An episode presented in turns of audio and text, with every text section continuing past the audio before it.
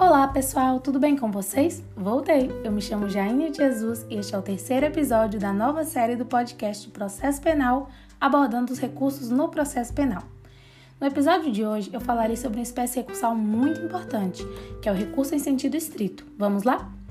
O recurso em sentido estrito, famoso reze para os mais íntimos da matéria, é cabível, em regra, para impugnar decisões interlocutórias expressamente previstas em lei ou seja, o seu rol é taxativo e ele está previsto no artigo 581 do Código de Processo Penal. Entretanto, existem algumas exceções para a impugnação do rese, como uma decisão que concede ou nega habeas corpus, considerando-se este uma autenticação constitucional ou contra a decisão que julga extinta a punibilidade do agente, pertinente ao mérito, uma vez que afasta o direito de punir do Estado e faz terminar o processo. Mas voltando à taxatividade do recurso em sentido estrito, as hipóteses estão previstas nos incisos do artigo 581. Este recurso será cabível em decisões: primeiro, que não receber a denúncia ou queixa, que concluir pela incompetência do juízo, que julgar procedentes as exceções salva de suspeição, que pronunciar ou impronunciar o réu,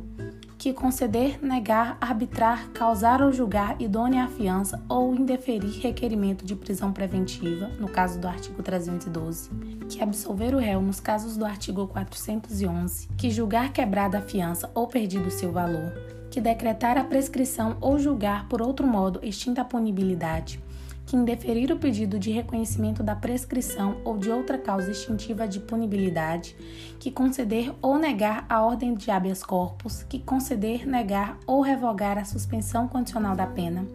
que conceder, negar ou revogar o livramento condicional, que anular o processo da instrução criminal no todo ou em parte, que incluir jurado na lista geral ou desta o excluir, que denegar a apelação ou a julgar deserta, que ordenar a suspensão do processo em virtude de questão prejudicial, que decidir sobre a unificação de penas, que decidir o incidente de falsidade, que decretar medida de segurança depois de transitar a sentença em julgado, que impuser a medida de segurança por transgressão de outra, que mantiver ou substituir a medida de segurança nos casos do artigo 774 que revogar a medida de segurança, que deixar de revogar a medida de segurança nos casos em que a lei admita revogação, que converter a multa em detenção ou em prisão simples, ou que recusar a homologação à proposta de acordo de não persecução penal previsto no artigo 28A dessa lei. Bom, agora que eu já mencionei todas as hipóteses de cabimento do RES, eu vou falar sobre a interposição deste recurso, que pode ser realizada de duas formas, por petição escrita ou nos termos dos autos, de forma oral. O prazo para interposição desse recurso é de cinco dias, contados da intimação da decisão,